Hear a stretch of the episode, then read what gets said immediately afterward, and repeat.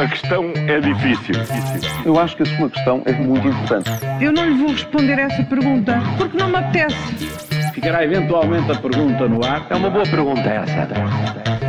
Está no ar o Ainda Bem que faz essa pergunta da Rádio Observador, hoje só com o Júlio Magalhães. O Paulo está em casa a recuperar da constipação. Júlio, esta manhã começamos pela educação. Isso mesmo, até onde pode ir a greve dos professores e que consequências? Uh, hoje uh, podem entrar os serviços mínimos em ação. A partir de hoje, o Governo Sim. pode decretar serviços mínimos nas escolas em função das contínuas greves de professores. Ao longo de todo o mês de janeiro, acontece que os professores não dão sinais de abrandamento e estes serviços podem até levar os sindicatos a endurecer a luta dos docentes. Este braço de ferro há de acabar mal para o lado dos professores ou para o lado do governo se as duas partes não chegarem a consenso. Mas a força dos professores na sociedade é grande Uhum. e não é de descurar que possa estar aqui um princípio do fim de um governo que teme em dizer ao país que o rumo é este e que o país vai bem com uma economia estável e com previsões de crescimento. Olha, e por falar em economia, Juca, os números europeus e mundiais, afinal, não são assim tão dramáticos. Uh, Será que podemos considerar 2023, que agora está a começar, um ano otimista? É um mesmo ano de contraste. Os números do PIB e do crescimento, afinal, são animadores. O FMI já veio dizer que não há indicações de recessão, mesmo em países como a Alemanha e a França. O PIB cresce, a economia também, os Estados parecem confortáveis com as finanças públicas que apresentam e têm aqui boas almofadas económicas.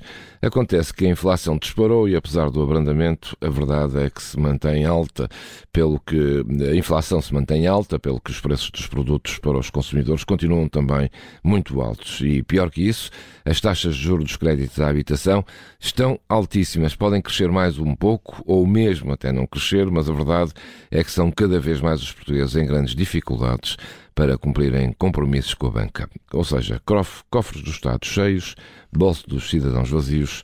Este é o cenário para 2023. Pois é, olha, e a propósito de legislaturas e de eleições europeias, eh, Marcelo deix- deixou ontem alguns recados. Pode dizer-se que já houve aqui melhores dias de convergência? É o que parece, pelo menos. Hoje em dia, o Primeiro-Ministro, tanto o Primeiro-Ministro como o Presidente da República vão dando mostras de divergências de opinião que também dão mostras de estados de espírito diferentes. Costa, seguro e confiante, Marcelo desconfiado e avisado. Ora, agora António Costa, na entrevista à RTP, desvalorizou as eleições europeias, mas Marcelo logo veio dizer que a maioria de Cavaco perdeu as- essas eleições e foi-se desvanecendo porque já estava morta. Mas foi nessas eleições europeias, nesse tempo, que começou a perder as eleições. Um recado para António Costa. Não é a primeira vez que Belém avisa São Bento e este é um filme que devemos seguir no futuro para ver quem tem razão. Júlio, há pouco falavas em cofres dos Estados cheios, bolsos dos cidadãos vazios. Porquê que não olhamos assim para os vizinhos eh, espanhóis aqui ao lado, não é? Que aumentaram o ordenado mínimo. É verdade, dizem que Espanha nem bons ventos nem bons casamentos. Mas bons Mas ordenados. bons ordenados.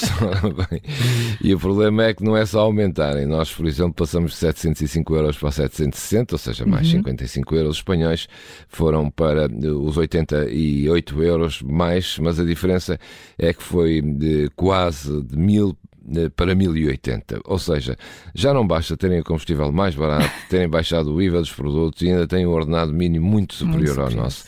Dinheiro, claro, que vai beneficiar cerca de 2 milhões de traba- trabalhadores e que vai gerar, claro, também eh, maior co- economia interna. Nós aqui continuamos neste cantinho, com sol e segurança. Já não é mau. Lado, lado positivo da vida. Lado positivo, da olhar para o lado coisa. É. positivo da vida, exatamente. Look at the bright side of life. Júlio Magalhães e as perguntas que marcam a atualidade. Amanhã há uma nova edição, é sempre a seguir ao Jornal das Sete. A questão é difícil.